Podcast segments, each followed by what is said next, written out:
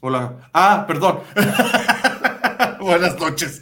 ¿Cómo están? Bienvenidos al polvo. Un miércoles, un miércoles más, 8 de la noche. Ya saben, siempre con algunos problemitas ahí de, de, este, de producción, pero siempre, siempre puntuales. Tenemos hoy un gran, gran invitado, un especialista en el tema que vamos a hablar. Entonces, por favor, no se despeguen de su pantalla. Esperamos que participen.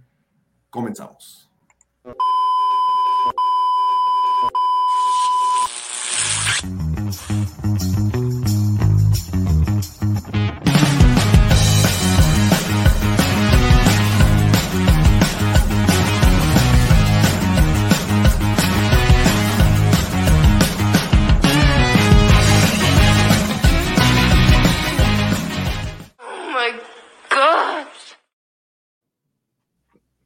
Listo. Gracias, gracias por la, este, por, la, por la paciencia y por la atención, ¿verdad? Estaba yo arreglando algunas cosas de producción. En fin, buenas noches amigos, bienvenidos a todos. Es especial, pues evidentemente, a nuestro invitado del día de hoy. Tony, ¿cómo andas? Hola, muchas gracias por la invitación. Espero poder aportar algo a sus grandes ya conocimientos en finanzas, que me imagino que ustedes son los que me van a dar una cátedra a mí. Pero este, Pues esperamos. Gracias, gracias por la ves, invitación. O sea, esperamos que haya sido al revés y no pinche invitación de dos, güey. ya veremos, a ver qué me cuentan. La típica, la, la típica de no vine, no vine a aprender de ustedes, ¿no? Vine a aprender de ustedes. Es al revés. Exacto. José, ¿cómo estás? Buenas noches. ¿Qué dices? Buenas noches, ¿qué tal? Pablito, Jaime, Toño, ¿cómo estamos? ¿Qué onda? Buenas noches todos. Buenas Hola, noches. hola, buenas noches. Qué bueno que, qué bueno que estamos ya aquí otra vez, otro miércoles. Y qué bueno que tenemos invitado de lujo. Últimamente nos hemos este, pulido con esto de los invitados. Pero fíjate, hemos ido de temas, pues la verdad, poco relevantes hasta cierto punto, ¿no? Me, me refiero al, al sentido diario, a la vida diaria, a qué hacer.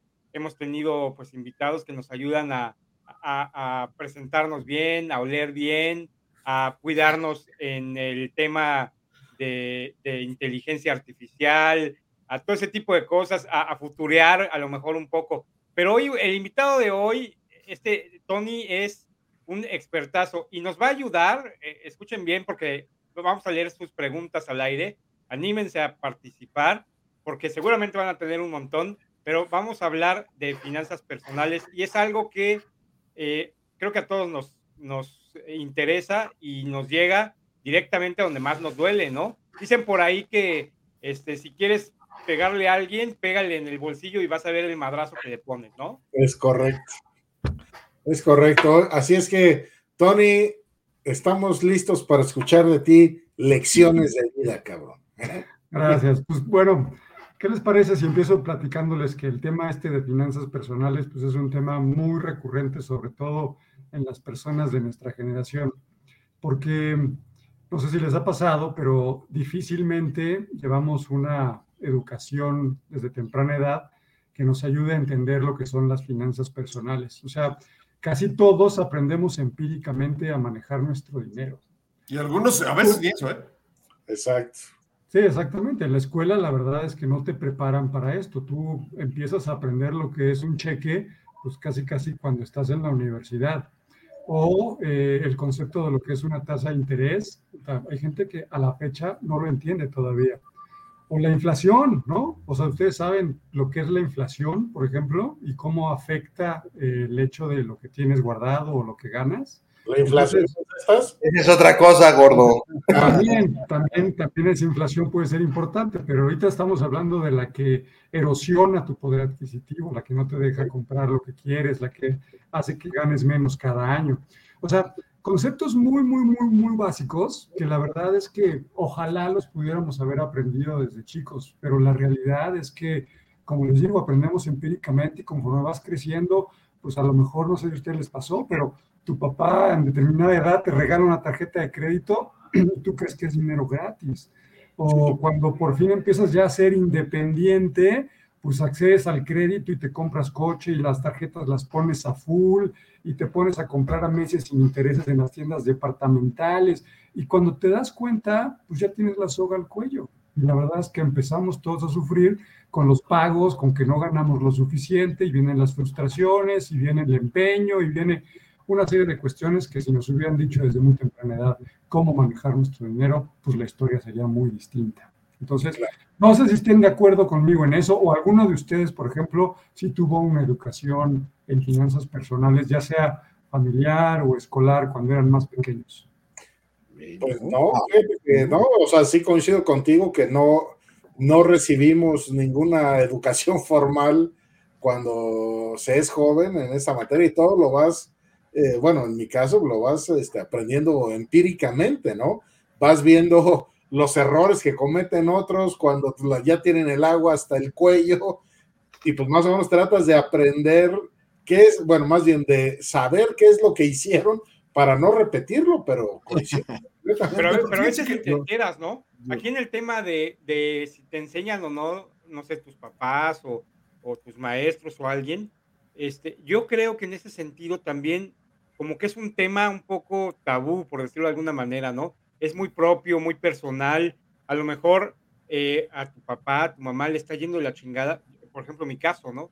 Yo nunca visualicé así como que un, un panorama ojete financieramente hablando, porque siempre había una constante, ¿no? No quiero decir con esto de que siempre eh, había un chingo de lana. Es decir, jodidos podíamos estar, pero siempre era constante, ¿verdad?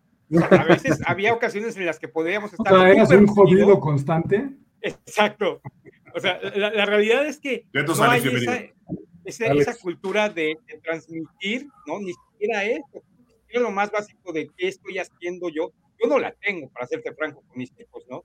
También ellos viven en la, en la ignorancia en la, en la sana ignorancia de lo que ocurre financieramente hablando en la casa y cómo sorteo o sorteamos mi esposa y yo de alguna manera, pues las olas, los embates este, de, de los gastos fina, eh, financieros de la casa. Entonces, pues sí, no, no hay, si no hay eso, imagínate ya algo más, más firme, más esto, este, eh, teórico, pues no, está muy cañón, no, no hay tal. Además, yo creo, yo creo también que tiene que ver eh, eh, mucho con la cultura, con la cultura de, una, de un ciudadano o, o, de los ciudadanos de un país, ¿no? O sea, esto no, esto no quiere decir que los, que los países en desarrollo tengan una mejor o peor cultura que los de, acerca de las finanzas personales, pero sobre todo la parte del ahorro, ¿no? Que es lo que dice que tiene que ser una cultura, ¿no? O sea, ahorra, ahorra, ahorra para que pues, puedas, evidentemente, llegar a tu, a, tu vejez pues, de manera pues, digna. ¿no? Eh, pero yo también creo, mucho tiene que ver con el tema del gobierno, con el tema del país donde vives, con el tema de las ayudas que te puede prestar el gobierno, ¿no? Con el, evidentemente con el tema cultural. Pero, a ver, cuando ganas dos pesos, cuando, cuando ganas el salario mínimo, Humberto, ¿cómo estás? Cuando ganas el salario mínimo, por ejemplo, ¿no? Y apenas te alcanza para comprar tortillas y frijoles, ¿cómo chingas vas a ahorrar? Es, es pregunta seria. No, no, pero además... Es que, déjame decirte porque esa eh, anotación que haces es muy, muy cierta. O sea, pero así como el que a lo mejor gana un salario mínimo hasta el que gana un sueldo de 300 o 400 mil pesos mensuales, también se puede estar haciendo la misma pregunta y decir, es que no me alcanza para sí, lo que estoy gastando. O sea, el tema va, si, si bien es importante cuánto ingresas mensual a la bolsa, es más importante aún respetar la regla de oro de las finanzas personales. Porque si no respetas la regla de oro de las finanzas personales, no importa lo que ganes, siempre tu vida va a ser un desmadre. ¿Cuál, ¿Cuál es, la regla, esa de regla de oro? Ah, eso, tú decís, güey, ¿Cuál, es la, regla, de ¿Cuál es la regla de oro de finanzas personales? No gastes todos más de lo deberíamos, que exactamente. No gastes Así de más fácil, de lo que es un principio que todos conocemos, es no gastes más de lo que ingresas. Pero, pero eso, eso, no es vida. no, dice Alex. O dice, procura no gastar más de lo que ingresas. A mí me dijeron, ¿quieres? Trabaja. Pero a pesar de si trabajar y de ganar lana, siempre me faltaba dinero y por años y años y años vivía el día. Como todas las, con, con todas las comodidades, pero sin capacidad de ahorro. Mala decisión eso de pensar que, que no es que esté caro, sino que gano poco. Pues bueno, es, cierto, es que son caros, que dice Alex, lo que dice Alex es cierto, ¿no? Es decir, este, de joven también tienes esa idea de que, ah, sí, ahorro, ¿para qué, güey? Si, me, si, de todas maneras me voy a morir de algo, ¿no? Es algo un poco como, sí, sí, sí. como no hagas esto, güey, porque te va a hacer daño, güey. Pues sí, güey, pero ahorita mientras ya me lo jalé, ya me lo chupé, A ya ver, me fui de es- viaje, ya hice todo lo que tenía que hacer. Lo bailado nadie te lo quita. Eso es muy una mexicano. frase muy mexicana. O sea, y eso es el principal cáncer de, en México de esta regla de oro, ¿no? De que no gastes más de lo que ingresas. Al final, lo que quieres siempre es solucionar tu problema inmediato, solucionar las ganas que tienes el día de hoy de irte al cine, irte de viaje, Sí, sí, coche, irte a comprar algo. Entonces, en cuanto te cae una lanita, ¿en qué piensas luego, luego? ¿Cuál es tu primera idea cuando te cae una lana de algo? Imagínate que ganaste el Fantasy. La primera pregunta, fíjate, la primera pregunta, de un, la primera pregunta de un güey sería, ¿en qué te lo gastaste? Exactamente. Exacto. Exacto.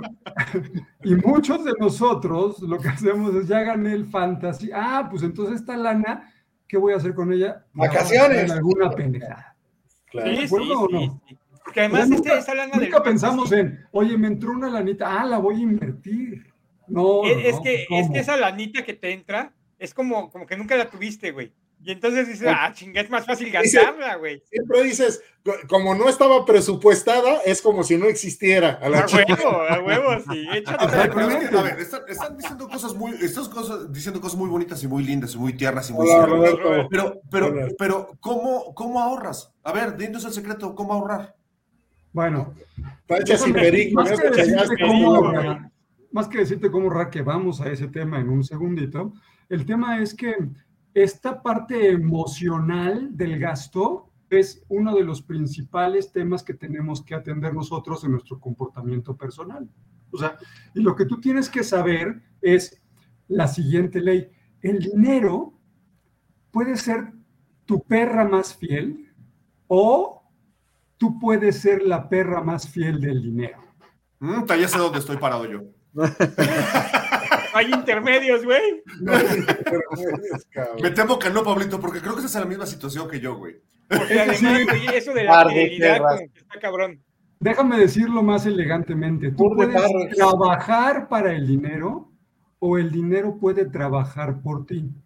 ¿De qué lado de la ecuación estás? Es decir, tú trabajas todos los días y te matas para conseguir lana para tus gastos diarios, entonces tú eres la perra. Yo soy la perra del Por eso dije, yo estoy, yo estoy muy bien donde estoy. Exactamente. Ahora, estás del otro lado y tienes a tu esclavo, que es el dinero que trabaja por ti para generarte más dinero, entonces estás en el lado correcto. Y tu perra es el dinero. ¿Cómo cambias de lado, cabrón? ¿Cómo cambias de lado? Bueno, pues es muy importante y muy simple. Es tan sencillo que cualquiera lo puede hacer. Pero entonces, si es tan sencillo, ¿por qué la Porque gente no lo cualquiera. hace? Exacto, güey. ¿Por qué todavía es más sencillo no hacerlo? Es decir, esta parte emocional es la que nos impide a nosotros estar del lado correcto de la ecuación. Si nosotros tuviéramos, por ejemplo, un presupuesto, ya sabemos que tenemos que gastar menos de lo que ingresa, ¿estás de acuerdo? O sea, Ah, sí, sí lo sé. Sí lo sé, perfecto. Tengo que gastar menos. el punto número uno sería, cada quien tendría que saber exactamente cuál es tu ingreso neto. Sí, claro, por supuesto. Y para eso lo que tienes que hacer es un presupuesto. ¿Quién de ustedes tiene un presupuesto para el año? No. ¿Para el año? No, Sí, Yo me siento mal porque yo sí planeo esas Para el día, cabrón, pero no para el año. Para la semana, güey. Un presupuesto para el año. Así, lo más, lo más facilito sería tener, si quieres, una hojita de Excel o un cuadernito en el que tú anotaras cuánto ingresas cada mes y cuánto tienes que gastar cada mes en los diferentes conceptos. Gastos de familia, salud, ropa, viajes, comidas, este, lo que tú quieras. Yo, yo conocí, yo conocí, tengo una amiga que hacía ese ejercicio y se enojaba más porque nunca los gastos con sus hijas nunca los podía calcular. Entonces siempre se enojaba porque salían gastos extraordinarios como el doctor, medicinas, este, un accidente. Es como muy complejo.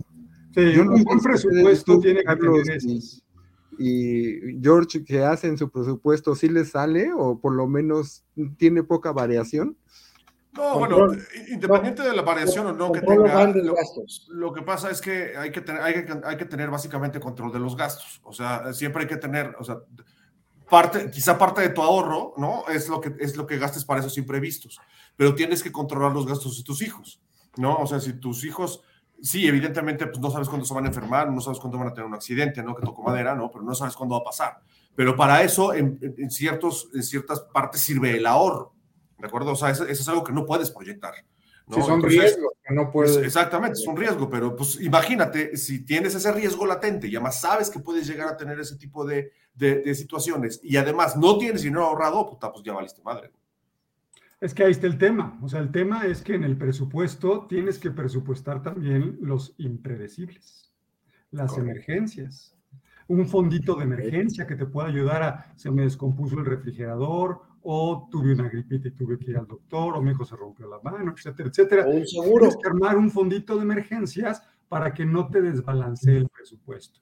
Una de las cosas que desbalancean el presupuesto y que te hace caer otra vez en el tema del gasto innecesario es que no prevés las situaciones. Y como tu presupuesto a lo mejor no llega todo el año y llega nada más al mes, pues entonces no sabes que a lo mejor en marzo tienes que pagar tenencias, que cada seis meses tienes que hacer mantenimiento a tu coche, que quieres comprar ropa una dos o tres veces al año, que este, y así, si tú te acostumbras a hacer un presupuesto todos los años y vas anotando los impredecibles que te salieron durante el año, entonces tú para el próximo año ya puedes presupuestar esos, este, esas emergencias o esos que no tenías presupuestados e irlo perfeccionando con el tiempo. Y lo más importante es que el presupuesto te va a ayudar a reprimir el gasto emocional, que es el enemigo de esta regla de oro que dijimos de que no gastes más de lo que ingresa. Si lo tienes presupuestado, entonces cuando te llega el dinero, tú ya sabes a qué se tiene que ir, en qué lo tienes que gastar. No vas a hacer compras de impulso, porque ya sabes en qué tienes que gastar. Ya sabes si te toca comprarte ropa, o ya sabes si ya ahorraste para comprar tu coche, o ya sabes si ya ahorraste para irte de viaje. Es decir, ya lo tienes en tu presupuesto. Entonces, la herramienta número uno que te ayuda a tener unas finanzas personales sanas es tu presupuesto. Si no tienes presupuesto, tienes que empezar a hacerlo ya. A ver, Jimmy, pero a ver, yo te pregunto, ¿por qué no tienes, por qué no tienes un presupuesto? O sea, porque hasta hoy Pablo Jimmy no tienen un presupuesto. No, a ver, sí tengo un presupuesto, pero no tengo un presupuesto anual. Tengo un presupuesto De hora, ¿no? Cada hora. A cada hora. Hoy tengo tres dólares, chingue su madre.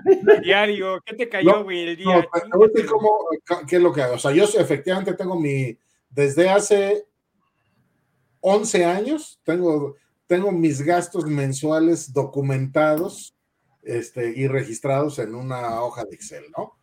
Entonces, eh, pero por ejemplo, la, la parte que, que hago mentalmente, que no la tengo eh, por escrito en mi presupuesto, son gastos que voy a tener en el futuro. Por ejemplo, yo ya sé, por ejemplo, en el mes de septiembre, yo sé que me llegan mis renovaciones del antivirus, de toda la madre cibernética que tengo contratada, la- me llegan entre septiembre y octubre. Entonces yo sé que esos dos meses, cabrón, te- debo tener mi colchoncito porque me van a cargar las perlas de la Virgen, ¿sí? Pero no lo tengo por escrito, o sea, simplemente sé que, sé que va a llegar, sé que va a llegar, cabrón. Exacto, sí es un tema. Ahora, fíjate muy bien, otra consecuencia de que no sigas un presupuesto es que eventualmente tienes que hacer uso del crédito. Exacto. Y el crédito, si no lo usas de manera inteligente, es uno de los grandes Claro. problemas de las finanzas personales de todas las familias, porque acabas utilizando dinero malo para el bueno, porque acabas endeudándote con la tarjeta de crédito, al fin que te las regalan en cualquier placita comercial o con una llamada telefónica, y te la dan y te dicen, ya tienes una línea autorizada de 20, 50, 80, 100 mil pesos. Y tú con ese plastiquito puedes gastártelo en un abrir y cerrar de ojos, pero rapidísimo. Y más si no tienes presupuestados tus gastos. Entonces, ¿cuál es el crédito bueno y cuál es el crédito malo? ¿Cómo deberíamos utilizar el crédito de manera correcta? ¿Qué se les ocurre que es crédito bueno y qué es crédito malo? Crédito, bueno, no, no sería aquel que sí puedes pagar y que no te va a sobreendeudar, que ya está como, como que puede ser parte de tu gasto, de lo que ganas y solamente alargar, digamos, un pago a, a más meses porque no tienes el dinero todo junto hoy. Sí, es una manera. No Yo creo que. tan- yo- tan yo- gravoso. Yo, yo, yo, profesor. Yo, profesor. Venga, alumno. Gracias. Yo creo que el crédito bueno es justo es parte de lo que dice Jorge en, te- en el tema de que es el que te sirve para no descapitalizarte. O sea, que sí cuentas con el que, puede ser que cuentes con el capital, pero lo puede- puedes jugar con los tiempos para no gastar tu líquido. A ver, dame un ejemplo. Imagínate que. Imagínate que, a ver, me voy a, me voy a comprar, me voy a comprar, eh, eh, me voy a comprar una casa, ¿de acuerdo? Y la casa cuesta 5 millones de pesos. Y resulta que esos 5 millones de pesos los tengo, pero quizás es el único que tengo, ¿de acuerdo? Entonces, en vez de gastarme todo mi capital, pido un crédito para hacerme de esa casa y mientras voy ingresando más dinero, tengo el soporte para poderlo pagar. Entonces voy generando más dinero y voy pagando ese crédito porque además mis ingresos me permiten pagarlo de esa forma, pero más tengo la certeza de que si algo se atora, tengo el, tengo, tengo el líquido detrás para poderle hacer frente. Pero, a ver, déjame hacerte una pregunta para tratar de concientizar más ese ejemplo que nos acabas de decir. Uy, ya empezaron las preguntas difíciles. Ese, ese crédito que vas a pedir para comprar la casa te cuesta intereses y vas a Sí, pagar una tasa determinada, ¿no? Sí, claro. Sí, sí. ¿Por qué pagar intereses si tienes el dinero completo? ¿Qué Porque, necesidad? porque entonces me quedo sin capital. Y entonces, y entonces, Pero no vas a pagar intereses. por eso, pero a veces los intereses no significa que me vayan a comer siempre. Tiene que Mm, ser- Interesante. Pero a lo mejor ahí haces el, el cálculo costo-beneficio. Es decir, me es más benéfico pagar determinada cantidad de interés al mes que descapitalizarme por completo. Pero ese tema de descapitalizarte ya lo oí dos veces. Lo dijo Carlos y lo dijiste. ¿Qué, qué, por qué no les gusta descapitalizarse? Porque ¿Qué es precisamente para, porque entonces te quedas sin, sin tus fondos propios para hacerle frente a cualquier este, Emergencia. pero- Emergencia. ¿no? Emergencia. Ok, espérate un segundo. Aquí, ¿qué pasa si, por ejemplo, entonces pagas 4 millones y te quedas con uno para hacer frente y solamente pagas intereses sobre uno, que son intereses chiquitos, no intereses sobre cinco? ¿Entiendes? O sea, no- tampoco es, no me gasto nada porque puedo pagarlo después, aunque pagues 7 millones en vez de 5, porque eso es lo que te cuestan los intereses, terminas pagando normalmente aquí en México hasta el doble en intereses de una deuda de largo plazo. De una deuda fuerte Sí, de largo bueno, plazo terminas quizá no- pagando el doble. Quizá no lo dije bien, sí, bueno, parte, perdón, parte de ese dinero que me costó o que me costa, cuesta la casa, sí ponerlo en líquido y lo demás ponerlo a financiamiento o a crédito, ¿no? O sea, una parte, no, no, no sé, a lo mejor el 30, el 35% por ahí, ¿no? Eh, eh, ponerlo, ponerlo líquido y el otro 75 o 65% pues ponerlo, ponerlo a crédito, ¿no? Entonces ahí pagas Mira. intereses de los 5 millones. Obviamente. Sí, va por ahí, va por ahí, aunque la respuesta no es exactamente la correcta. O sea, es bien que hablemos del concepto de fondo de emergencia, es bien que hablemos el tema de la descapitalización, de que no te quedes desnudo, digamos, para, para no tener dinero para otras cosas, pero hay una diferencia que es todavía sustancial en la toma de decisión y es el costo de oportunidad. Es decir, ¿qué vas a hacer con ese dinero si no lo inviertes o lo gastas o lo usas de tal forma? Entonces, la regla del crédito es bien sencilla y normalmente va así. Créditos de consumo no los pagues con crédito. Es decir, perdón, gastos que son cotidianos del consumo no los pagues con crédito. Ejemplo, si te vas a comprar ropa, pues no lo financies con la tarjeta de crédito. Me refiero a no lo financies a que estés pagando los mínimos de la tarjeta de crédito durante cinco años de una chamarra que te costó cinco mil pesos. ¿No? O sea, si eres totalero y al final compras la chamarra porque te conviene con la fecha de corte y después la pagas completa, está bien porque no hubo un costo financiero al respecto. Pero si tú utilizas la tarjeta de crédito para decir, oye, pues es que me urgen zapatos, sí, pero no tengo lana. Ah, bueno, pues los compro y Ah, ahí voy pagando la tarjeta con los mínimos No, pues no. te endeudas. Y la mayoría de nosotros nos endeudamos con tarjetas de crédito por gastitos como este, porque no nos alcanza en el momento con lo que tenemos y entonces, ¿qué es lo más fácil? Pues el plasticazo, ¿no? Y entonces y cuando te das cuenta, ya tu tarjeta está hasta el tope y ya no puedes ser totalero y ya empiezas a pagar los pagos mínimos y ya ves que los intereses de la tarjeta de crédito son en el mejor de los casos alrededor del 30% y si te agarras una tarjeta un poquito más gandalla, pues te, te va a costar hasta el 70 o el 80 o el 90% de intereses, que es una brutalidad. Y ahí quiero yo preguntarles, por ejemplo, ¿ustedes tienen un concepto de lo que es el valor del dinero? ¿Cuánto vale el dinero realmente? ¿O cómo podemos entender el valor del dinero? ¿Cuánto valen 10 pesos? Yo, yo lo entiendo como días de mi trabajo. A ver. Lo, lo- siempre traduzco eh, el, el valor de algo como días de mi trabajo. ¿Cuántos días tengo que trabajar para tener esa madre? Ah, ok. Es una buena medida. Una sí. forma de ver lo que a mí me funciona. Exactamente, sí. Puede ser una manera. Es cuánto tiempo te tardas en conseguir esa cantidad de dinero en la actividad que estás desempeñando. Ok, pero independientemente de lo que haces, el dinero tiene un valor. ¿Por qué tiene un valor? Es decir, a lo que me refiero es, ¿valen lo mismo 100 pesos de hoy que 100 pesos de hace un año que 100 pesos dentro de un año? No, no es lo mismo. No. Entonces, ¿qué es lo que hace que esos 100 pesos valgan distinto hoy, antes o después? Pues, La, la inflación puede ser. es el, el- lo que puedes adquirir con ese dinero hoy, pues Claro, es la inflación, tan sencillo como eso. Y ese concepto que es básico y fundamental para entender el valor del dinero, no lo entendemos. Y nos vale No, madres la inflación. Y no nos No, damos Sharon, cuenta. A ver, preguntas. No vine preparado. No, no hice, no hice la tarea, profe. La tarea- Fíjate que lo chistoso es que esto no es un tema de tarea. Volvemos Claro. al tema del inicio de la plática. Es un tema que nadie nos enseña cuando Pero somos entonces- niños. Entonces, lo, lo- lo que tenemos que sacar, por ejemplo, de este último punto es el presupuesto que, ten- que hagamos, en- dentro de ese presupuesto, o sea, ya dijimos, hay que saber cuál es el ingreso neto que tenemos, ¿no? Luego, eso contra nuestros gastos, hacer uso del crédito de manera inteligente, que no tenga un costo financiero, pero aparte tenen- tendríamos que eh, considerar la inflación Claro, porque, eh, digamos, lo que podemos comprar hoy con los 100 pesos que mencionaste, eh, ya no lo vamos a poder adquirir, digamos, a finales de año. correcto. Nuestro dinero hacia, fin, hacia el futuro, digamos, hacia el futuro med- eh, mediano plazo, que sería fin de año, ya no va a costar lo mismo. Por lo tanto, mi querido. Jimmy, si tú lo pudiste entender, cualquier niño de 10 años lo puede entender. No, güey, eso, será- eso será bueno o malo, güey. ¿Qué te quiso decir? ¿Qué te quiso decir, güey? para decirme que estoy bien idiota, cabrón. Y esto que dice, esto que dice el Vic, eso sí dolió.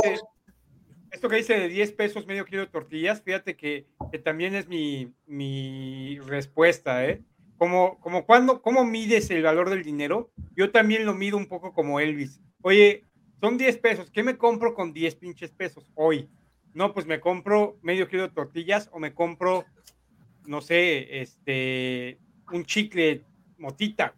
Entonces, ya me dices, no, pues sabes que es que el gancito ya vale 20 pesos. Digo, la madre, güey, pues mejor prefiero comprarme un medio kilo de tortillas.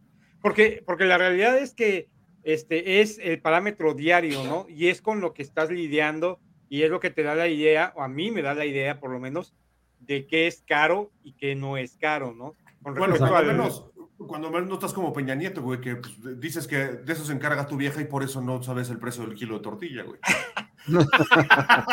No, pero a ver, pero a ver, lo Sí, que un poco dice- más enterado. Exacto, ver, exacto. Lo, lo que comentas, Pablo, es decir, así puedes diferenciar lo que es caro de lo que no es caro. Pues también eso es relativo, cabrón, porque si fueras millonario, pues entonces la tortilla no sería cara, cabrón. No, no, No, todo es hay caro. una diferencia no, equivocado, no, ahí sí todo, todo, contigo, todo, todo el precio que tiene es caro, güey. Una cosa es que, que no te interese que sea caro y que lo pagues sin ver, y otra cosa es que no sea caro, güey. O sea, el, el millonario está consciente de que el pinche Ferrari es una mamada, güey. Pero pues puede pagarlo, lo paga, güey. No, aunque pero se pudiera no. comprar, aunque se pudiera comprar un pinche, un pinche Jetta, cabrón, ¿no? O sea, ahí No, la bueno, o sea, que sí tiene conciencia de que el Ferrari es más caro que el Jetta, pero en su realidad, pues el Ferrari no es caro. Es que yo creo que no va por ahí ni siquiera. No, o sea, hay una diferencia enorme entre ser caro y ser mucho dinero. Lo caro es lo que cuesta más de lo que te puede agregar en el valor. Y que sea mucho dinero es lo que no puedes pagar. Esa es la diferencia. No, o sea, una Ferrari contra un Jetta, ¿no? Al que tiene la capacidad de comprarse una Ferrari sabe perfectamente el valor que le va a agregar quizá comprarse ese Ferrari porque tiene más tecnología, porque tiene más motor, porque lo va a poder usar en la carretera como él quiere, quizás un capricho y tal. Sabe que el Jetta no le va a dar las prestaciones que le da una Ferrari. A mí, una Ferrari no se me hace cara, se me hace, se me hace de mucho dinero. Ahí, está ahí es donde yo concibo la diferencia entre caro y sea mucho dinero. ¿Has visto, has visto, ese, ¿has visto ese meme, güey, donde hay una, una casita, una casita así, pero chiquititita, güey, apenas construida y la chingada, y tiene en la puerta un pinche Lamborghini, güey? sí, Este, claro. Y, y dice, hay prioridades, ¿no? Es, es lo que dice el pinche, el pinche meme, güey.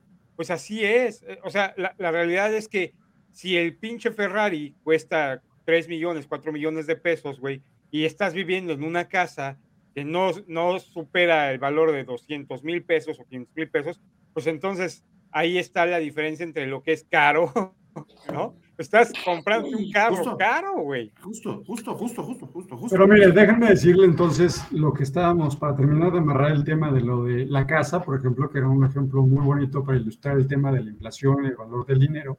Este, si tú vas a comprar la casa con crédito, es decir, tienes el dinero, digamos que la casa vale 5 millones de pesos y tienes el dinero, pero decides no utilizar el dinero y mejor endeudarte con un crédito. Entonces, dices, la conclusión en este grupo fue para no descapitalizar. Pero la decisión de un inversionista va un poquito más allá con el costo del dinero. Es decir, ok, si voy a sacar un crédito hipotecario, lo primero que me tengo que preguntar es, ¿cuánto me está costando ese, crédito- ese, ese crédito hipotecario? Supongamos que el costo del crédito hipotecario al día de hoy, que es real, te cuesta el 10%, ¿no? Es una tasa del 10%. Les pregunto a ustedes, ¿una tasa del 10% es mucho o es poco? ¿Y por qué? Para, para crédito hipotecario está bien. Esta es poco. Pues es que, es que depende. ¿no? Puedes, puedes darte el lujo de pagar ese 10% adicional. A, a lo mejor no es es de que poco. tengas que, sí, es que no tenemos, porque si lo dices depende de si puedes pagarlo o no, ya es otro tema y entramos a temas de poder adquisitivo, de si ganas mucho o ganas poco. Estamos hablando exclusivamente del costo del dinero para entender el concepto. Es decir, crédito hipotecario te cuesta el 10%. Y la pregunta es, ¿es bajo es, o es mucho? Eso, ¿Es eso, barato o es caro? De entrada es mucho más alto que la inflación. Ese es el tema. El tema es, ¿cuánto es la inflación? ahorita es 8, la inflación Imagínate. es 8%. Imagínate que el crédito hipotecario te costara el 6%. ¿Tomarías un crédito hipotecario al 6% cuando la inflación está al 8%? sí. Es barato. Claro que sí, porque te están regalando el dinero. Te lo 2%. están regalando. Es decir, te van a prestar y vas a tener que pagar intereses menos de lo que sube la inflación. Le estás ganando a la inflación con esa inversión. Entonces, ¿qué es lo que te conviene? Endeudate, porque el dinero es gratis, porque la inflación es más alta que lo que cuesta el dinero per se. ¿Cuánto te costó el dinero para el crédito hipotecario? 6%. ¿Cuánto está la inflación? 8%. Te están regalando dinero. Entonces, ¿qué haces? Te endeudas, ¿correcto? Ahora, ¿qué pasa entonces? Y el tema es, si tienes los 5 millones de pesos y te vas a endeudar con un crédito, y ese dinero que no lo vas a utilizar para comprar la casa, ¿qué vas a hacer con él? ¿Lo vas a guardar en el colchón? ¿Lo vas a poner a trabajar? ¿Lo vas en un fondito de emergencias? ¿O lo vas a poner a invertir y a qué tasa? Ah, entonces lo que tienes que hacer es invertirlo a qué tasa? A Sí, una la tasa, tasa- la tasa- mayor a la que te cueste el financiamiento. ¿Dónde, ¿Dónde hay de esas, güey? No, pues Los, hay los CETES, Pero eso es lo que tienes que analizar. O sea, lo que tienes que analizar es si tener mi dinero guardado en el banco me va a pagar o, o en la actividad que tú quieras. Si tener mi dinero guardado me está, me está pagando menos de lo que me está costando el crédito, pues entonces no me endeudo. Claro. Estoy perdiendo dinero. ¿Sí me entiende? Sí, sí, sí, sí, sí. El problema es tomar las decisiones correctas. Ahora, El tema es que no lo vemos. No, bueno, Correcto. ahora aquí hay, hay un bemol. Como dices, Carlos, es difícil encontrar un buen fondo de inversión donde meter el dinero y que gane más que la inflación o que gane más que lo que te está pagando el banco. Y bueno, que lo que te está pagando el banco sí es más fácil, pero que gane más que lo que te cuesta a ti un préstamo cualquiera. Eso es difícil, porque precisamente ese es el negocio de los bancos. Prestar más caro que lo que, que lo que tú les prestas a ellos, vamos a decirlo así. Correcto. Ujú. ¿ok? Pero eh, sí te puedes acercar en ese gap. A lo mejor creas, no gastas tanto, pagas una parte de tu capital y el otro pedacito que te falta, que guardaste el dinero para fondos de emergencia o para tener liquidez, lo guardaste y lo guardaste en un, en un fondo, de, en una inversión eh, líquida o en una inversión de corto plazo que te, está, que te está pagando un poquito mejor que lo que te paga el banco. Y eso ya estás optimizando a lo mejor tu gasto, ya no estás gastando tanto, no te estás descapitalizando tanto como si como lo que propusiste de, de solamente pagar 30% y endeudarte con un 70%. Eso, eso, es- es, ah, es muy fuerte, porque no estás previendo que al rato ese, ese deuda, en dos años o en tres años, el, el pago va a ser microbio comparado con lo que realmente te está costando el dinero. Correcto. Ahora, súmale dos años de 18, ya son 16% o más acumulada, te da como un 17 y medio. Entonces, Ahora, ya te imagínate, imagínate que efectivamente las condiciones para comprar este inmueble que estamos pensando es que es un crédito barato, ¿ok? Que tienes una mejor opción para utilizar el dinero que no vas a utilizar para comprar la casa de contado y que además el inmueble que estás comprando lo puedes rentar para generar un flujo de ingreso. hazlo. ¿Qué pasa? Ah, esa es una decisión inteligente, es una decisión de inversión, es una decisión que te está generando ingreso pasivo. ¿Qué es el ingreso pasivo? el inmueble. Es- El ingreso pasivo es todo aquel que tú ganas sin necesidad de trabajarlo. Y puede venir en medida de qué? ¿Qué es lo que te puede dar ingreso pasivo? Intereses. Intereses de una inversión en CETES, por ejemplo, es ingreso pasivo. Rentas de una casa, por ejemplo, es ingreso pasivo. ¿Qué otro, qué otro ejemplo hay de ingreso pasivo? No sé, re- eh, eh, pues, no sé, un negocio, poner a trabajar un negocio. eh, eh. Poner a trabajar a mis hijos. Utilidades. Últimamente, sacar, sacar este, programas en el polvo. Exactamente, o sea, es decir, generar diferentes alternativas de ingreso pasivo. El ideal de cualquier persona en finanzas personales, y es donde nos cambiamos de ecuación de ser la perra del dinero a que el dinero sea nuestra perra, es cuando tú logras que el dinero trabaje para ti. Y la única manera de hacerlo es invirtiendo en diferentes opciones que te generen un ingreso pasivo. Que tú no tengas que estar levantándote todos los días a las 5 de la mañana para que entre dinero a tu cuenta bancaria, sino que tengas una inversión en CETES que te da intereses, que tengas una casa que compraste a crédito que te están pagando una renta, que tengas un negocio que te está pagando dividendos, que compraste acciones en la bolsa que te están pagando dividendos de manera semestral, trimestral. Y cuando sumas todas las fuentes de ingreso pasivo que tienes, entonces es cuando te das cuenta que ya no necesitas trabajar por dinero, sino ya el dinero está trabajando por ti. Ahí es donde tendríamos que llegar todos. Pues sí, pero, Pero ¿a qué sí. plazo? O sea, a ver, pero aquí, aquí a ver, porque mucho está también el tabú este de, ah, voy a invertir el dinero, lo voy a poner a plazo, lo voy a poner en un, en un CETE, en un plazo fijo, lo que sea, ¿no? Y nada más es- estás esperando que lleguen los 28 días para, para sacar tus 50 pesos que después se convirtieron en 50.00001 por lo que te paga el banco de intereses, y entonces pues realmente no está, no está, no está sucediendo lo que quieras que suceda. O sea, si realmente tienes esa capacidad de ahorro, es porque lo vas a dejar guardado y porque te vas a esperar el tiempo que sea necesario. O sea, por ejemplo, en mi caso, yo lo que estoy haciendo es estoy, estoy metiéndole dinero a mi Afore. ¿no? Eso es, es, es como mi, mi, mi es ¿cómo decirlo? estrategia. Como mi, mi estrategia a largo plazo, ¿no? O sea, yo todas las, todos los días 10 y todos los días 25 le pongo X cantidad de dinero a mi Afore. Y la verdad es que creo que los intereses que está pagando la Afore en la que estoy son buenos. Pero sin embargo, sé que si no, no lo va a ver nunca, hasta que tenga 70 ¿Cuánto, años. cuánto te está pagando una Afore? tu Afore? Mi Afore está pagando 3.95 por ahí. Si lo metes en CETES, ganas 7. Fíjate, fíjate, en decisiones tan simples como esas, muchas veces no nos damos cuenta que las inversiones que pensamos que son seguras, por ejemplo, en un pagaré bancario o en algún fondo de inversión que esté pagando eso, estás perdiendo dinero. Aunque creas que estás ganando, en realidad estás perdiendo. O sea, ¿estoy, estoy perdiendo dinero? Por supuesto que estás perdiendo dinero, porque ¿cuánto es la inflación ahorita?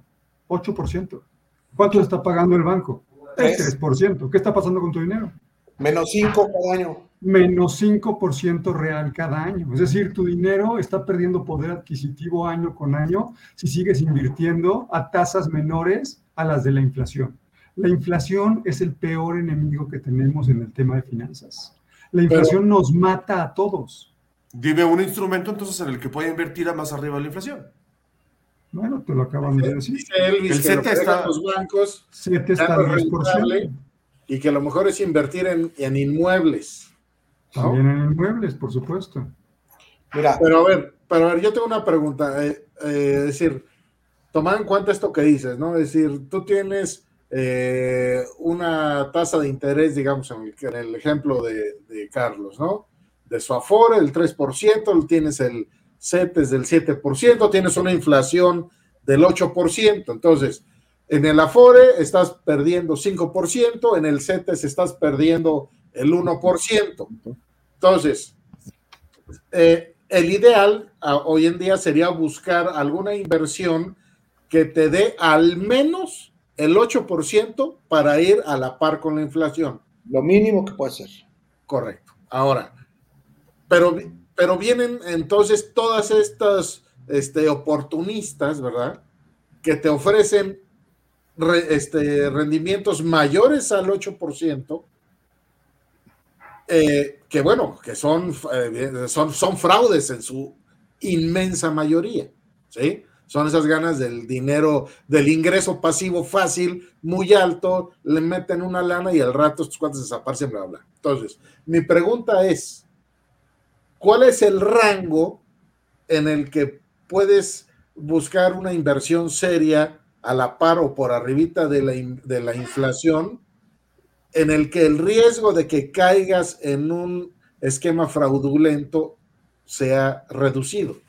Fíjate, esa es una excelente pregunta y va en función del cierre de la plática donde quiero llevarlos. O sea, al final de cuentas, tú en tus finanzas personales siempre tienes que buscar que tus inversiones sean mayor que la inflación. Eso debe ser como que debe quedar muy grabado en la mente de todos nosotros. Si tú inviertes por debajo de la inflación, ya les queda claro que estás perdiendo el dinero. Ahora, ¿qué opciones buscar y cómo invertir el dinero? Bueno, ahí tiene que ver con la parte de esta autoeducación que tenemos que hacernos nosotros constantemente. Y ahí les pregunto, por ejemplo, ¿cuántos libros de finanzas han leído en el último año?